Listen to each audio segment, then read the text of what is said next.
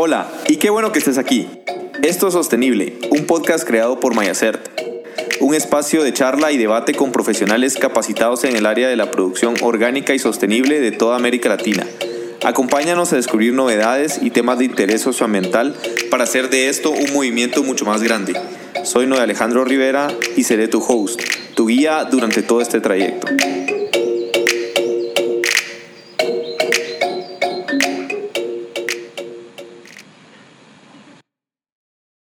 Hola a todos, bienvenidos a un capítulo más de este podcast sostenible creado por Mayacer. El día de hoy tenemos a un invitado súper especial, eh, a Edgar Soto, el, el creador de Tía Ofilia. Edgar, ¿cómo estás?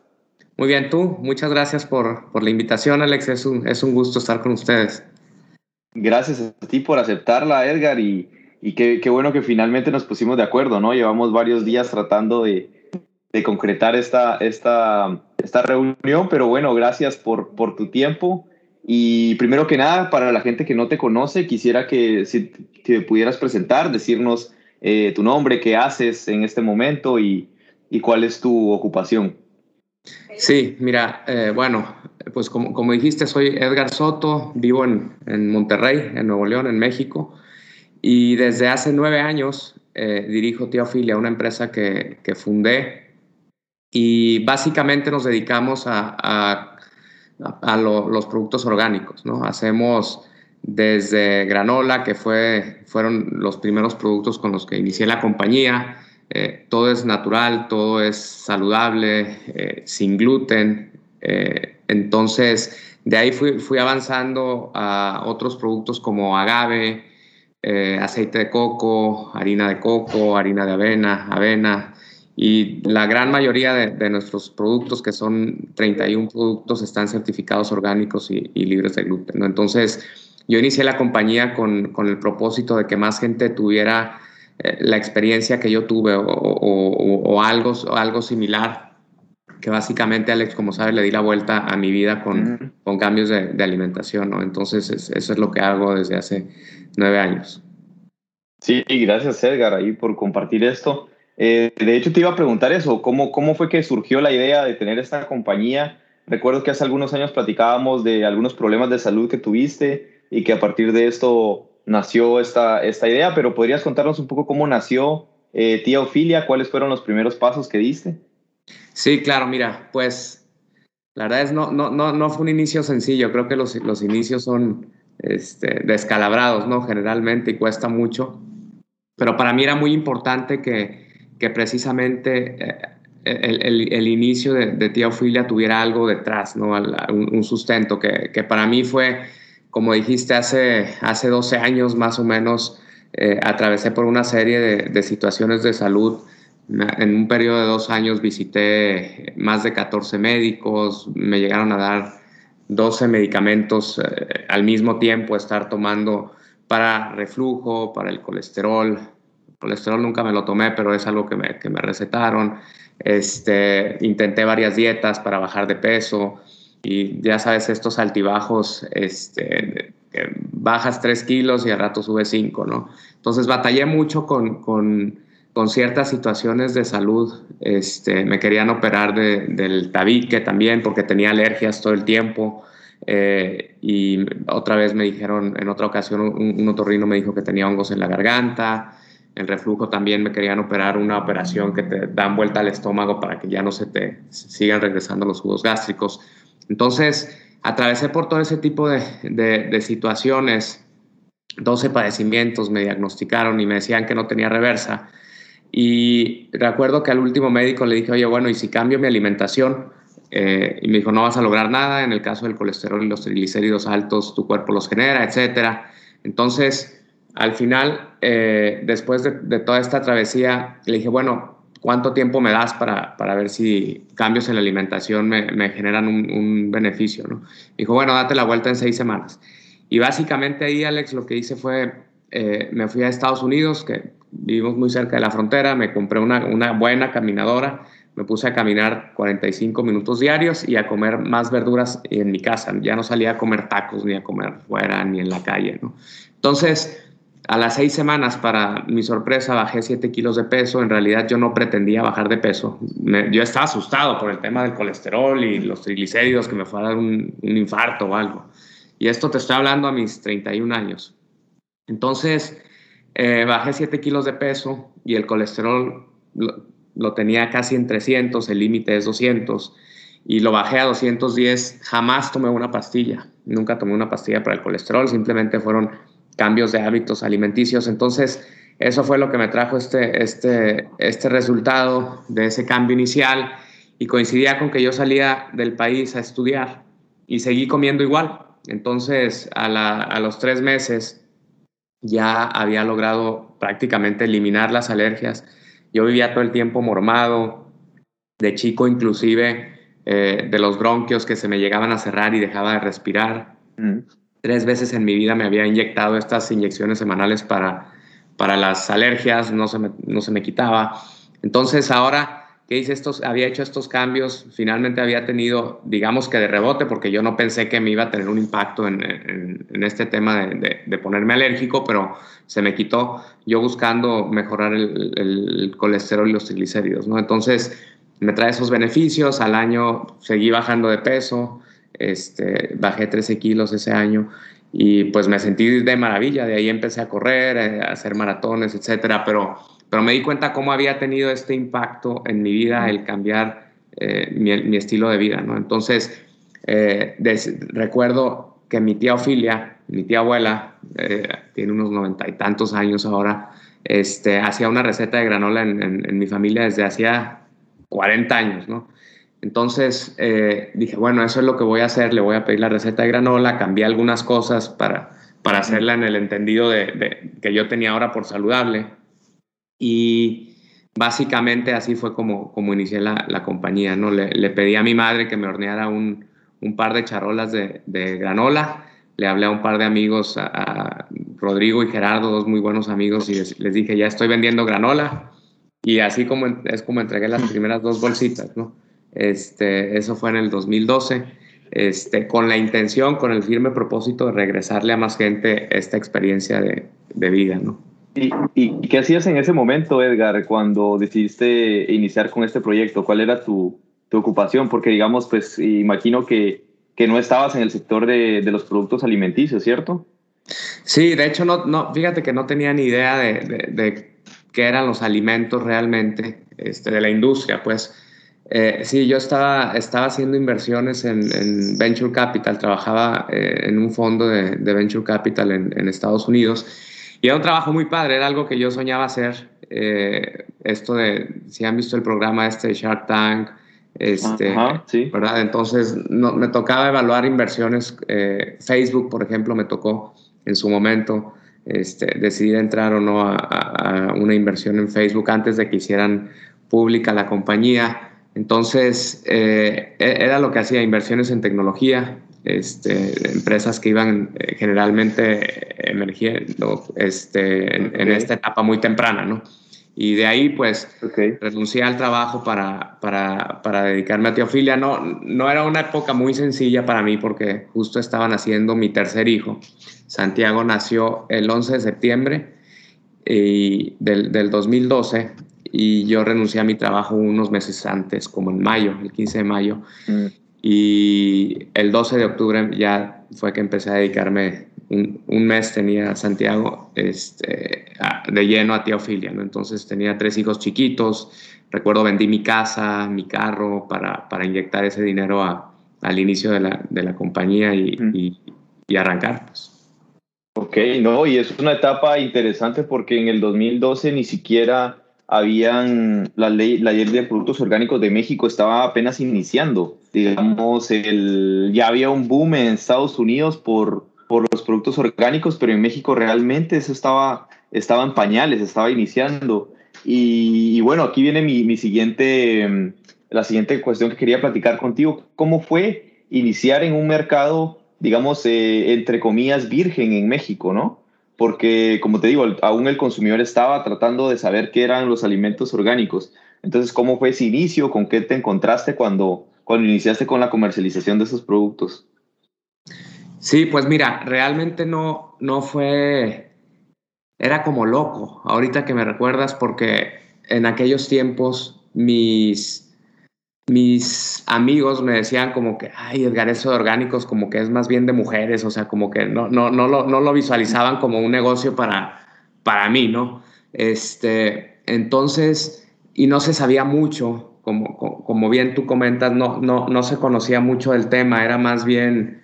Eh, algo que acá apenas algunas, algunas, una empresa, recuerdo muy grande, empezaba a hacer, que se veía ver se empezaba a ver de manera significativa. Y en realidad nuestros primeros dos productos, que fueron las granolas, tenían ingredientes orgánicos, pero no eran totalmente orgánicos, ¿no? Entonces, algo que yo me empecé a dar cuenta es que en la medida que, que yo di degustación dos años, Alex, no, no sé si, si, te comenté, pero daba degustación en las tiendas todos los días. Y platicaba con mucha gente. Yo di más de 40 mil muestras personalmente en, ese periodo, ¿no? Entonces, en este platicar con la gente me, me, me, llegué a dar cuenta de que ya iba como empezando a ver esa necesidad o la gente empezaba a valorar, ¿verdad? Todo este tema de que no tuvieran pesticidas, agroquímicos, los alimentos. Entonces, alrededor de ese, de ese entendimiento fue que, bueno, ya teníamos la granola que endulzábamos con, con agave, ahora empecé a, llenar botecitos de agave y a vender el, endulzante como tal, ¿no? Entonces, eh, y, bueno, esto del orgánico es algo que yo, como ya había incorporado en, en, en, mí, eh, pues como me fue como muy natural. Para el inicio, como dices, no había, no había gran, gran, gran demanda realmente. O sea, fue algo como que yo estaba consciente que en algún momento teníamos que llegar allá porque es donde estaba la verdad, o sea, en, los alimentos naturales, eh, y veía, empezaba a ver que la gente ya hacía preguntas y, comenzaba a valorar eso, ¿no? Pero, pero fue más como una apuesta hacia algo que yo, que dentro de mi, de mi corazón, digamos, este, resonaba bastante fuerte, pero no, no era muy fácil de ver, ¿no? Ok, sí, no, sí, claro, y digamos actualmente bueno, vemos ya un mercado totalmente distinto, en mi, en mi, opinión. Yo creo que si vamos a los supermercados, a los primeros, principales supermercados en México, puedes encontrar en, la, en las góndolas una diversidad bastante grande de productos orgánicos, desde carne, pollo, huevos, eh, pero en ese momento pues específico en el que tú iniciaste, eh, pues sí, esto estaba como, como comenzando. Y digamos acá, Edgar, ¿cómo sabes? Porque mencionaste al principio que manejan 31 productos, me decías, que, que tienen en este momento. Sí. ¿Cómo, cómo sabes tú eh, qué es lo que la gente está buscando? Digamos, eh, no, no, quisiera pues meterme a temas de mercadología, sino más algo como para, para saber de forma general cómo podemos saber qué es lo que la gente está buscando o qué es lo que la gente quiere en este caso. ¿Cómo, cómo saber qué producto podemos ofrecerles? Mira, es una, esa creo que es la pregunta más, más importante, es, esa que me estás haciendo, Alex creo que tiene que ver con, con ponerte precisamente en los zapatos del cliente, escuchar, preguntar. De alguna manera, es, esa pregunta para mí se resuelve eh, como, como de, una forma sencilla porque yo soy un consumidor natural de, de, tía Ofilia, ¿no? Si tú abres mi alacena, está llena de, tía Ofilia. Entonces, como que para mí fue mucho entender, ok, ¿cómo pienso yo? y luego hacer algo para satisfacer esa necesidad. Pero creo, cosas que yo hacía, por ejemplo, eh, para ir retando mis, mis pensamientos, porque creo que como emprendedor, lo mismo que nos, que nos hace tener éxito nos puede llevar a, fracasar, es el hecho de esa, esa terquedad o necedad o insistencia que a veces tenemos, este, que nos lleva a tener éxito también si no sabemos abrirnos y escuchar ¿verdad? Esa necesidad nos puede llevar a, no estar viendo lo que el mercado está viendo, ¿no? Entonces, contestando tu pregunta, algo que yo hacía era, cuando iba a dar degustación, a veces agarraba un carrito y me paseaba por los pasillos. Y yo pensando como, si yo, como si yo fuera una de esas este, amas de casa, ¿verdad? Que son nuestros clientes.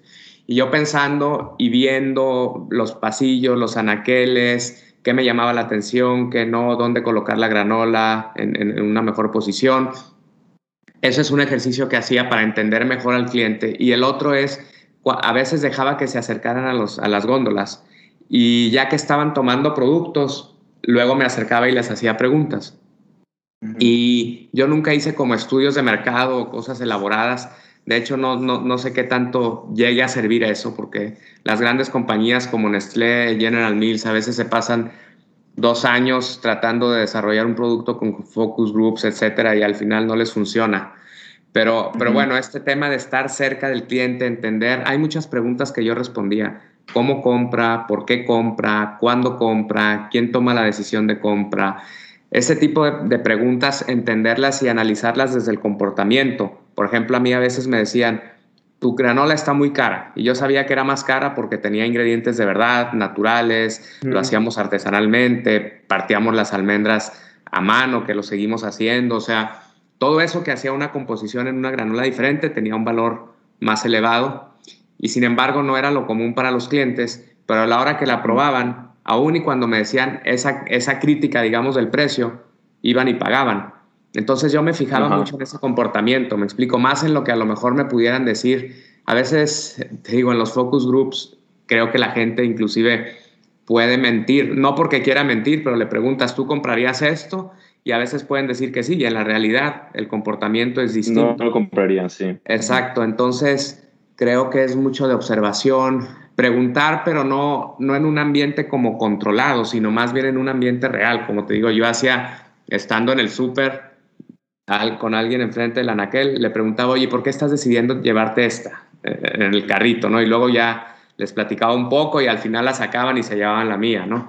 Este, se llevaban teofilia, pero es estar muy, muy de la mano del cliente. Creo que esa pregunta es la pregunta clave. Necesitamos entender esa necesidad qué valora el cliente, estas preguntas que yo te planteaba hace, hace un momento. ¿no? Interesante, Edgar. Y en este momento, digamos, tu, tu foco principal está en los supermercados de, de, grandes superficies. Eh, ¿Y cómo, cómo ves o, o, cómo crees que se va a comportar en el futuro? ¿Crees que seguirá así o, por ejemplo, el e-commerce tomará eh, alguna parte de, de, este, de este mercado de comercialización de productos orgánicos? Te lo pregunto porque, por ejemplo, si uno ve en Estados Unidos, em, Amazon, que es la compañía pues, más grande en Estados Unidos de e-commerce, compra Whole Foods, que es la compañía de, de, productos orgánicos más grande de Estados Unidos. Y en este momento tú ves en, tú compras en Amazon y puedes comprar los vegetales del día, por ejemplo, orgánicos, y te llegan a tu casa. Y te llega todo este tema y el e-commerce está moviendo mucho la comercialización de productos orgánicos pero no sé en México cómo ves tú eh, este panorama futuro. ¿Se podría desarrollar, por ejemplo? Mira, yo creo que sí, o sea, sin embargo hay una oportunidad ahí, pero creo que esta parte de, seguir yendo al autoservicio, o sea, de, llegar al supermercado, ¿verdad? esto de que la gente llegue y escoja, este, acá en México ya estás viendo eso también. Sin embargo, hubo como una ola durante la pandemia y luego gente que creyó que ya tenía negocios súper interesantes, hace unos meses se dieron cuenta que, que, en realidad como que todo tomó su curso nuevamente, ¿no? Yo creo que definitivamente hay algo ahí que va a seguir creciendo. Yo he explorado inclusive con, con, con, un amigo acá que, tiene una, la, red más grande de e-commerce en, en México. Hemos platicado al respecto este, sin embargo, volvemos al mismo tema, ¿no? O sea, la gente realmente en, el mercado, a pesar de todo el crecimiento que está teniendo e-commerce, etcétera, eh, eh, eh, va, a comportarse y está dispuesta a ir a que, a que le hagan todo el súper y le lleguen los aguacates de cierta forma o no. Híjole, yo, yo pensaría que no, no, no todo mundo, ¿me entiendes? O sea, no todo mundo estaríamos dispuestos a eso. Creo que la gente sigue queriendo ir, este, ¿me explico? Y, bueno, es lo que yo he experimentado, es lo que yo he visto con, con, emprendedores que se quisieron meter fuerte el año pasado y, tuvieron como un éxito este, temporal. Ahorita estamos viendo, por ejemplo, en unos meses yo te sabré si nos acabamos de meter a, a, Rappi y a Joker, que básicamente igual te traen en minutos el súper. Vamos a ver qué tal funciona. Yo pienso que sí, eh, va, va, o sea, es un mercado que está ahí, que, que tiene su nicho, no estoy seguro que va a llegar a sustituir lo, que, lo que se hace ahorita en supermercados o en autoservicio. ¿no? Yo creo que esa parte este, a la gente le sigue gustando este, de alguna manera a una parte importante del mercado ir y, presencialmente este, comprar, ¿no? Entonces, eh, eso es lo que he visto ahora y creo que, que, va a seguir de alguna manera ese, ese, comportamiento presente, aunque sí va a irse abriendo este, esta oportunidad que dices tú, ¿no? Claro, y tocaste acá un tema eh, importante que, que también eh, quería discutir contigo y es el, el tema de la pandemia. Digamos, el, el, año pasado iniciamos en el 2020 con esta pandemia que pues primero nos encerró a todos, entonces en ese, ese encierro eh, yo leía las estadísticas de la Organización del Comercio Orgánico en Estados Unidos y ellos colocaban un 20% en incremento de productos orgánicos, de ventas de productos orgánicos en Estados Unidos durante el año pasado. Eh, en México, pues no, no, tenemos estadísticas, o por lo menos yo no las he visto, pero quería preguntarte tu experiencia o cómo les fue a ustedes en este caso con, con la pandemia, en el caso de, de, la, de, las ventas de los productos orgánicos. ¿Sí, ¿Sí hubo un incremento, se mantuvo, disminuyó? ¿Cómo fue el caso de, de ustedes en este, en este, para, por la pandemia? Sí, mira, fue un año bien interesante. Al principio se restringió mucho porque empezaron a meter básicos, azúcar, frijol, ¿verdad? Y las órdenes de compra durante las primeras tres semanas, eh, la verdad, básicamente fueron nulas para nosotros, o sea, se, restringió mucho y después, lo, que yo pienso es que de alguna manera, de la misma manera que pasó con el e-commerce, como que la pandemia avanzó a, la, humanidad, ¿no? En, en un corto periodo de tiempo. Entonces yo creo que la gente empezó a darse cuenta o a hacer más conciencia de que la mejor manera de, protegerte contra el COVID es una buena alimentación y hacer ejercicio, ¿no? Entonces, eso está totalmente relacionado con meter alimentos limpios a tu organismo y con comer orgánico. Entonces, nosotros, nuestras ventas en autoservicio se incrementaron como 70% eh, durante la pandemia, ¿no? Entonces, han sido, han sido buenos tiempos eh, en ese sentido. Entonces, de esa manera yo interpreto que, lo, que te digo, ¿no? Como que fue un, algo que aceleró eh, la conciencia de la gente y esto se relaciona con, el consumo de alimentos limpios, orgánicos. Eh, ahora en, autoservicio es, complicado el tema de, entrar a autoservicio en esta, en esta sección, en esta categoría, es más compleja porque físicamente el espacio es reducido y ya no hay como que gran espacio en el anaquel para que tú puedas eh, ofrecer tus productos, ¿no? ¿no? No es lo mismo que hace cinco años, ¿no? Esto también abre la ventana para lo, lo que tú me decías de e-commerce, ¿no? Esta parte de, de, hacer el súper a través de, de, alguna plataforma eh, como estas de Joker o Rappi, que básicamente lo que están haciendo es hubs, ¿verdad? Y haz de cuenta que ellos tienen un súper ahí tú les pides y te traen lo mismo del supermercado, pero en, su, en su almacén, ¿no? Entonces, creo, que sin duda ahí hay una oportunidad interesante, ¿no?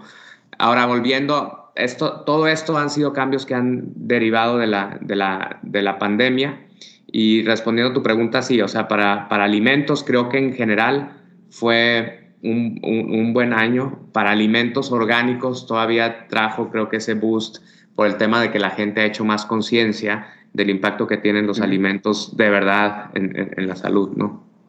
Alimentos puros. ¿Y el 2021, el 2021 siguió la misma tendencia del 2020 en, en, este caso? Fíjate que no, el, al inicio sí, porque todavía no nos impactaba todavía, este, digamos, el primer trimestre contra el primer trimestre del 2020, se vio muy bien.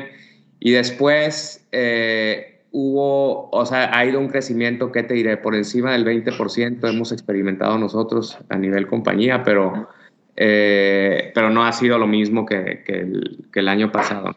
Y sí, o sea, entendiendo que el brinco fue muy alto este, el, el año pasado, ¿no? Pero hay, o sea, es, es, es, es una categoría que, que de alguna manera se ha mantenido, ¿verdad? O eh, ha tenido un, crecimiento muy marginal, pues orgánicos en este, en este 2021. Ok, no, pero interesante, porque dices 70% de 2020, 20% en el 2021, siempre es un crecimiento bastante interesante, ¿no? Bastante bueno para, para este sector. Sí, sí. Y, sí, sí, este, Y bueno, Edgar, eh, continuando con esto, ¿has pensado en algún tipo de expansión? Digamos, eh, pensar salir fuera de México. Sí, fíjate, precisamente ahora nuestra, nuestra meta a 10 años es, es eh, posicionarnos en el mercado de manera importante, en el mercado de Estados Unidos. Sobre todo me interesa el mercado latino, fíjate. Este, Creo que hay una muy buena oportunidad ahí. Creo que también, pues, es, es un mercado, por ejemplo, como hay mucha gente que, que, migra de México genéticamente y hay una tendencia o predisposición genética a la diabetes, que, que si no comes bien, indiscutiblemente se manifiesta. Entonces, creo que hay una buena oportunidad en, en, en ese mercado y es lo que vamos a, sobre lo que vamos a ir en, los próximos años. Claro, y está bien interesante. Hace poco estuve allí en el Valle de McAllen, eh, Brownsville y toda esa zona que está arriba de, de Monterrey y hay un fenómeno súper interesante porque mucha gente se está yendo de California y se está instalando en estos sitios donde la, la, mm, el costo de vida es mucho menor y, y pueden tener este, un gran impacto en sus compañías. Entonces SpaceX, por ejemplo, eh, lo, veo, lo ves ahora instalándose en el Valle de McAllen, eh, la Universidad de Texas A&M se está instalando ahí, Intel, otras compañías grandes. Entonces, eh, yo creo que es, es, es, un mercado muy, muy bueno que va a crecer mucho en estos próximos años. El, el, Valle de McAllen y toda la zona al sur de Texas que tú tienes ahí a la mano, ¿no? Sí, fíjate qué interesante, no sabía eso de SpaceX. Este, ¿Y qué están haciendo por allá? Están haciendo como una base para, para poder hacer, así como en Caño, Cabo Cañaveral, que hacen la base para el lanzamiento de cohetes.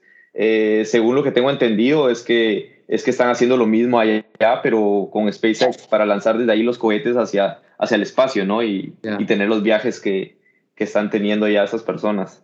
Pero escogieron el Valle de McAllen, ¿no? Es súper interesante, porque era una zona, eh, yo empecé a ir allá hace 8, 9 años por temas laborales y por unos buenos amigos que tengo. Y, el cambio ha sido impresionante en estos nueve años. Pues no, no es ni la sombra de lo que era, ¿no? Eh, mucha innovación, mucho restaurante nuevo. Eh, de hecho, fíjate que tenía unos amigos que hicieron un restaurante vegetariano en McAllen hace, hace 10 años y el restaurante les duró tres meses porque no había, no había mercado para, para vegetarianos, ¿no? Y ahora vas tú y hay muchísimos restaurantes vegetarianos en, en el Valle de McAllen, ¿no? Entonces, eh, está cambiando como esta tendencia a, la alimentación, como lo que me mencionabas al inicio, ¿no?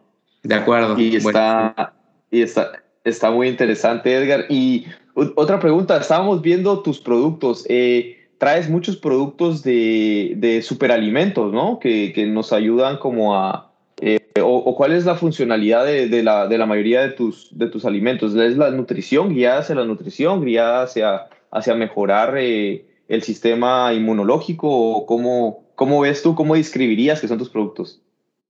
Pues sí, mira, yo realmente, digo, yo sé que varios de los productos que, que nosotros eh, vendemos están precisamente dentro de esa categoría que, que, citas, ¿no? Que son superalimentos. Y una buena definición es alimentos que te ayudan en más de X número de enfermedades, ¿no? Hay quien dice que seis, seis condiciones de salud, ¿no? Sin embargo, fíjate que yo creo que eh, que todo lo que venga de la tierra eh, y que se cultive de, una manera orgánica, natural, creo que al final del día va a ser un superalimento para el cuerpo, ¿no? Entonces, si tú me preguntas en qué categoría está Teofilia, en qué categoría estamos nosotros en, alimentos de verdad, ¿no? Ahora, definitivamente algunos de los que, nosotros vendemos tienen un, mayor aporte nutrimental o mayor densidad nutrimental, y, y sí, o sea, entran dentro, dentro de esta categoría de superalimentos como son chía, maca, cacao, ¿verdad? Que son algunos de los alimentos que nosotros vendemos. Sin embargo, tenemos algunos otros que, que quizá no estén propiamente categorizados dentro de estos superalimentos, pero para mí lo siguen siendo desde el punto de vista que te aportan fibra, eh, o, algún otro tipo de, nutrientes, me explico, a lo mejor una, no una gran variedad como lo, lo, que es catalogado como superalimento, pero al final del día yo creo que la nutrición tiene que ver con crear un ambiente eh, alcalino en el organismo, que tenga fibra, que venga de la tierra. Entonces, todo eso, eh, me refiero a, a, a, reducir la ingesta de, proteína animal, eh, sobre todo si, no es orgánica, ¿no? o si no es eh, proteína animal que, tenga un buen origen. Entonces, en ese sentido, así, así, es como yo catalogo lo que hacemos nosotros, ¿no? Como alimentos, eh, alimentos de verdad, que al final es lo que tu cuerpo está diseñado para, para, procesar, es de lo que realmente tu cuerpo se nutre, nuestro cuerpo se nutre. ¿no? Claro, claro, interesante. ¿Y tuviste, Edgar, que estudiar algo sobre nutrición? digamos, porque eh, por lo que me vas hablando, pues veo que, que, ya dominas el tema. No sé si te tocó estudiar o fuiste aprendiendo con el tiempo. ¿Cómo se dio esto? Pues sí, mira, para mí se, se convirtió en, en, algo que me apasionó desde un inicio, el, el, darme cuenta cómo mi cuerpo iba a funcionar bien o funcionaría bien con alimentos naturales. Y, cómo eso está tan disponible y la medicina tradicional no, no, lo, no lo entiende así o no nos lo vende así. Luego llegar a entender cómo la industria de alimentos está tan viciada e influenciada por, por la parte económica y no nos dicen la verdad, a lo mejor porque a veces no la conocen o etcétera. Este, y luego entender cómo eh, precisamente se usan tantos químicos aditivos, eh, X y Y componentes en los alimentos para realzar sabor, etcétera, y cómo eso nos hace tanto daño entonces el empezar a entender eso despertó en mí como, como un interés muy grande. Y sí, la verdad es que me he leído muchísimos libros de, de, alimentación, experimenté también mucho con mi cuerpo, desde una dieta que te diré, casi creo que ayunando con agua hasta estas dietas altas en grasa, o sea, de, de, todo lo de en medio. Y al final, pues concluí que, que una alimentación basada en, en, en, lo que viene de la tierra, en plantas, vegetales, o sea, tener eso mayoritariamente en tu dieta es lo que, lo que te hace estar sano, ¿no?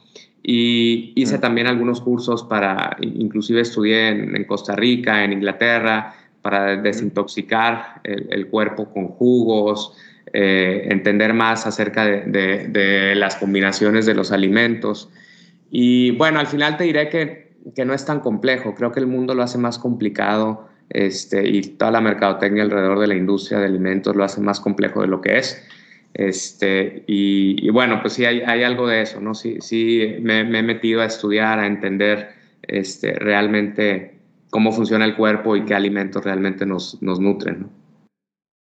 Claro. Y en este momento eres vegetariano, ¿cierto, Edgar? Yo recuerdo que tú eras vegetariano. Cuando te conocí, sigues, no sé si sigues siendo. Mira, he tenido algunos cambios en, mi vida. Sí, tal vez cuando, cuando nos conocimos era, mayoritariamente, o, era vegano totalmente, yo creo, cuando nos ah, conocimos. Ah, sí, vegano, sí. Ahorita hay, algunas, ahorita yo digo que soy mayoritariamente vegano, eventualmente como pescado, este, pero me fijo de qué fuente, ¿verdad? Entonces no vaya a ser un pescado de granja o cosas por el estilo, no. Y eventualmente digo porque pueden pasar cuatro meses, no como nada. Pollo ya tiene 10 años que no como, carne igual también bastantes años, huevo igual, no sé, 10 años, 11 años. Entonces, en mi casa nunca hay este, nada de proteína animal.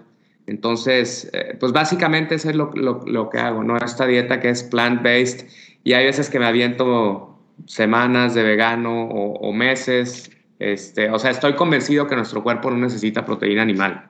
¿Me entiendes? Cuando yo eventualmente voy a un restaurante y sé que es de buena fuente y se me antoja comer porque se me antojó comerme unos tacos de pescado, es porque se me antojó, no porque, ay, mi cuerpo necesita la proteína animal.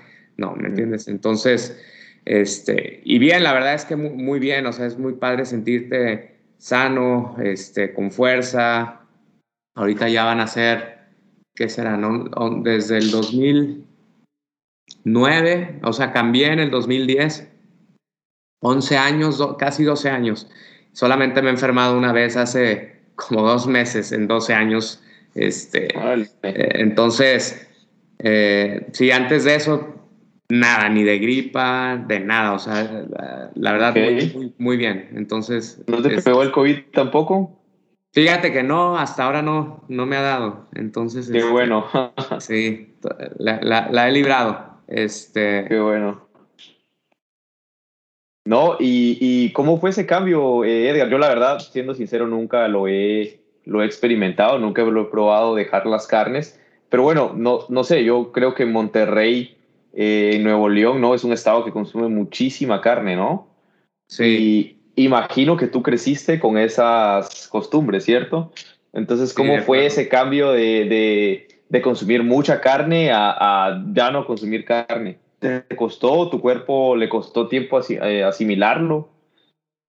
Sí, buena, buena pregunta. Fíjate que para mí, la verdad es que yo me, me, me quedé asustado después de tener estas conversaciones con, con, los médicos, donde las que me decían, Edgar, ya no puedes seguir sin tomar pastillas porque en una de estas te nos caes aquí, aquí saliendo del consultorio.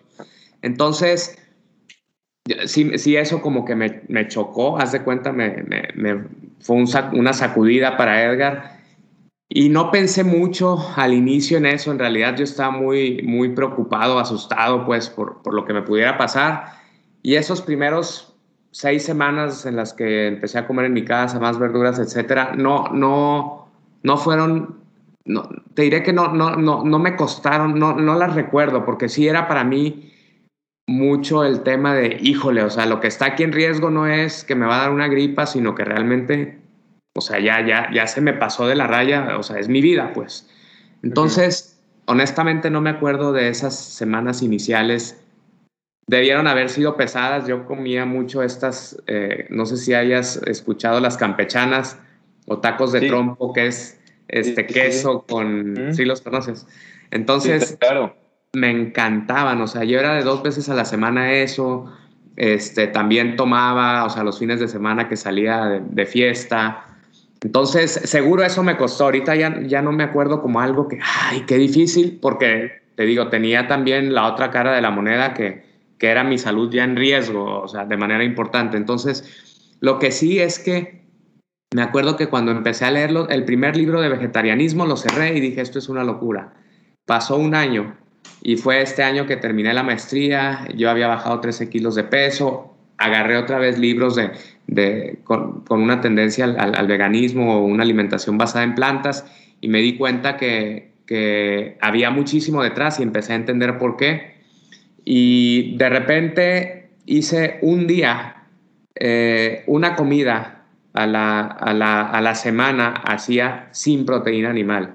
Y luego eso se convirtió en un día, y al rato fueron siete días, de repente ya llevaba cuatro meses, después de una dieta que hice de desintoxicación de, tres semanas, se extendió y ya llevaba cuatro meses sin consumir proteína animal y de ahí se extendió a años, o sea, hice como tres años totalmente eh, vegano.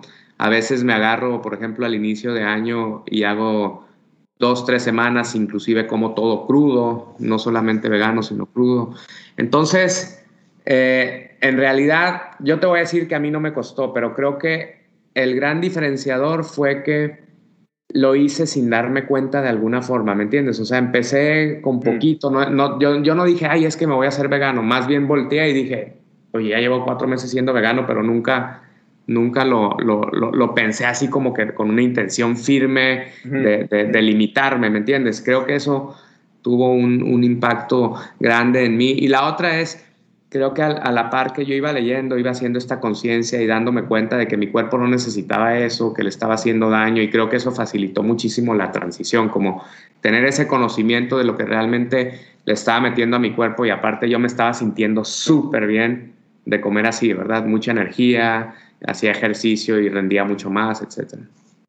Claro, no, yo ahora que me recuerdo, sí tuve, tuve una experiencia algo así, por eso te lo preguntaba. Yo fui a India hace cuatro años, estuve allá por, por 14 días y bueno, en India no se puede comer carne de res eh, y conseguir pollo es muy difícil eh, o pescado y, y, pues las condiciones en las que los tienen no son las más higiénicas, entonces digamos la opción que tienes es comer solamente carne y, y las especies que tienen. Entonces eh, yo consumí esto durante 14 días.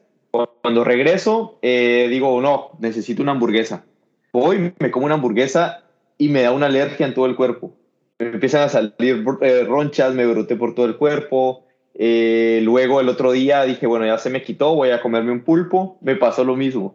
Pasé una mm. semana, eh, mi doctor me dijo que, que la carne me estaba causando una reacción alérgica porque mi cuerpo no la estaba reconociendo. Entonces yo dije, bueno, si eso me está pasando a mí, ¿qué le pasará a la gente que tiene años de consumir solo vegetales, ¿no? Y, y es la primera vez que va, que va a consumir carne. Entonces es eh, una anécdota ahí que tengo sobre, sobre ser, ser, vegetariano. Eventualmente pues se me quitó, ya cuando mi cuerpo otra vez empezó a, a reconocer la carne.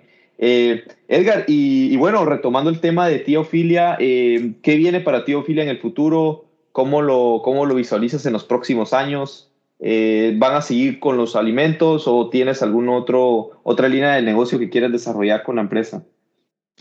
Mira, sí, justo ahora estamos en una, en una posición interesante en la cual, este, justo hace unos meses yo hacía, hacía ese análisis, ¿no? Y mira, lo que hay para nosotros en México es eh, seguir siendo líderes, lo mismo en Estados Unidos, como te digo, en el mercado latino es algo hacia lo cual nos vamos a enfocar y aún no sé en dónde vamos a incursionar, pero estoy pensando bastante alrededor de, de meternos en, en, en otros segmentos en los que no participamos, ¿no? Por ejemplo, eh, como dices, tal vez en, artículos de, de, higiene, ¿verdad? Igual que sean eh, hechos con, con, componentes, con ingredientes orgánicos, naturales, porque al igual que el cuerpo se, se, intoxica por lo, que, por lo que ingerimos, por lo que nos metemos por la boca, lo mismo pasa cuando nos untamos cremas, aceites, etcétera, que, que tengan eh, un, un, origen que, que, no sea natural, ¿no? Como químicos, al final eso se absorbe, llega al torrente sanguíneo, intoxica el cuerpo, crea toxicidad y lo mismo, cáncer, etcétera. Entonces, es algo que, que, he estado pensando recientemente, aunque no tenemos, todavía no tengo eh, claro en, qué, en, qué negocio vamos a entrar, ¿no? Pero sí, es algo que, algo que seguro vamos a hacer. Sí, no, interesante. Y, ya lo ves eh, que va creciendo el mercado de, productos de cuidado personal eh, orgánico. Va creciendo muchísimo, eh, sobre todo, pues yo estaba en algunas islas del Caribe donde ves que ya no puedes utilizar cierto tipo de bloqueador que contienen ciertos tipos de productos porque mata los corales. Entonces ya hasta hay un certificado que se llama, creo que es Coral Friendly, si no estoy mal, eh, y, solo tienes que utilizar ese tipo de, bloqueadores solares, bronceadores, y pues va para lo mismo, porque estamos en una situación donde el mundo, si no cambiamos la forma en la que estamos eh, consumiendo, pues se nos va a acabar pronto, ¿no? Entonces, eh, está, está muy interesante, Edgar. Y bueno, ya para terminar, Edgar, quería preguntarte, ¿cuál fue el principal reto que tú crees que enfrentaste al, ser emprendedor de, un sector tan nuevo en ese momento como lo fue eh, los alimentos orgánicos? Mira, creo que, es creer en, ti mismo, creer en ti mismo y, hay que acercarte con gente que, que te apoye en ese sentido. Me explico, porque un reto importante fue, me acuerdo con, con mi familia, mi abuela me decía, Edgar, dos maestrías para vender granola mi abuela, la hermana de mi tía Ofilia, este, mi abuela materna. Y este, porque pues renuncié de ese trabajo, la verdad, muy, muy padre, bien remunerado, eh, vivía bien, etcétera, en, Estados Unidos. Justo después de haber terminado mi segunda maestría, estudié acá en el, en, el Tecnológico de Monterrey la carrera y luego hice una maestría en el TEC. Y pues el TEC tiene un, prestigio, ¿no? Y, y, mi abuela decía, Edgar, tanto estudiar para andar vendiendo granola, ¿verdad? Y bueno, es, pero al final yo estaba feliz con eso. Me acuerdo que un, primo me decía, este, no, pues ese negocio ahí te va a dar para andar sobreviviendo, más o menos, no, no, no, no, o sea, no, no aspires a mucho, pero te va a dar para vivir, ¿no? Y este, mi padre también a veces me apoyaba, a veces no, pero, pero creo que creí mucho, mi mamá sí, mi mamá me apoyó muchísimo y sigue haciéndolo, este, pero creo que, que al final del día, o sea, estar tener esa firme convicción de que esto se trata no, no, no, de, no de ti solamente, no de mí solamente, sino, sino de tener un impacto mayor en la vida de más gente, algo más grande que tú. Eh, yo creo que todos tenemos un llamado este, y para mí está relacionado con, con el tema de alimentación e impactar la vida de otros, ¿no? Entonces, Creo que, que, eso hace una gran diferencia, el que, el que hagas lo que te apasiona. A mí me encanta emprender, me apasiona los alimentos orgánicos, me apasiona el tema de alimentación y estilo de vida. y, el saber que, que, lo que estoy haciendo tiene un impacto en dejar este mundo mejor, ¿no? Esos fueron los, los factores que hicieron que ante esos comentarios o, o dudas de terceros, etcétera, o, a veces simplemente la gente habla, ¿no? No necesariamente tiene mala onda contigo, sino que simplemente así es, así somos los humanos, ¿no? Entonces yo trataba de estar más bien cerca de gente que ya había sido exitosa, acercarme con, con maestros o amigos emprendedores y escuchar ese tipo de voces contra las otras, ¿no? Y creer en mí mismo. Y al final del día hay que, hay que perseverar. Yo creo que, que un emprendedor exitoso es quien se levanta todos los días a las 8 de la mañana durante 5 o 10 años en la, en, la misma industria, haciendo lo mismo y eventualmente eso, eso tiene una recompensa, ¿no? Claro, ¿no? Y lo vemos en ti, Edgar, y pues muchas gracias por, por tu tiempo y muchas felicidades por, por lo que has logrado. Eh, la verdad, yo platicaba con, con, mi hermano sobre, sobre ti, sobre el crecimiento que has tenido y siempre que podemos, eh, vamos, eh, pues sabes, vivimos en otros países, entonces no, no tenemos tus productos a la mano, pero, pero siempre que puedo, pues le digo, tráigame esto de tía Ofilia, tráigame esto y pues ahí tengo un par de productos que me acaba de dar, entonces eh, muchas felicidades, muchísimas gracias por acompañarnos y te invito pues a que, a que sigas así como estás, sigas trabajando y, y tengas muchos éxitos. Muchísimas gracias. Pues igualmente, Noel, la verdad es que eh, es, un gran gusto también eh, trabajar con ustedes de, de, la mano en esto, ¿no? Creo que eh, Mayacert ha sido este, un, una piedra angular ahí con, con nosotros, ¿no? En, en, el sentido como, como mencionabas al inicio, ¿no? Yo naturalmente no, no nací o no crecí en el tema de alimentos, entonces eh, hemos hecho muy buena mancuerna, creo que ustedes son muy profesionales y gracias, gracias por la invitación, igualmente que, que sigan creciendo como lo han hecho. Gracias a todos los que nos escucharon hoy, eh, muchísimas gracias y nos vemos en una próxima eh, edición de este podcast. Hasta luego. Hasta luego, bye.